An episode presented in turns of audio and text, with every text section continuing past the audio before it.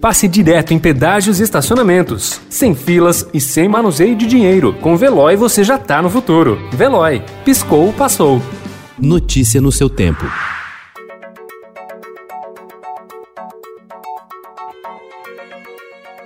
Olá, seja bem-vindo. Hoje é quarta-feira, 21 de outubro de 2020. Eu sou Gustavo Toledo, ao meu lado, Alessandra Romano. E estes são os principais destaques do jornal Estado de São Paulo.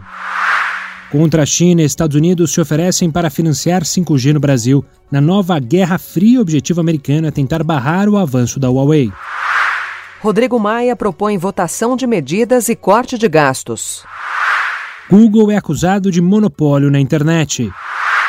Governo federal decide comprar vacina chinesa.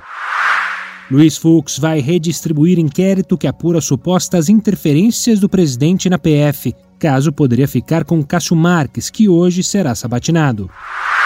Filho assume vaga do senador da cueca. João Dória tem mais de 29 milhões de reais retidos por improbidade. Arthur Duval diz que auxílio é populismo.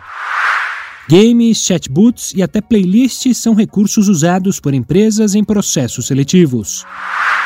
Onça pintada, resgatada em setembro com queimaduras nas patas por causa dos incêndios, foi devolvida à natureza, em Poconé, no Mato Grosso. Peça Protocolo Volpone, da Companhia Bendita Trupe, no Arthur Azevedo, reabre espetáculos presenciais na capital paulista. Notícia no seu tempo. Pegando a estrada ou só indo no shopping? Com o Veloy você já está no futuro e passa direto em pedágios e estacionamentos, sem filas, sem contato e sem manusear dinheiro. Aproveite 12 mensalidades grátis e peça já o seu adesivo em veloy.com.br. Veloy. Piscou, passou.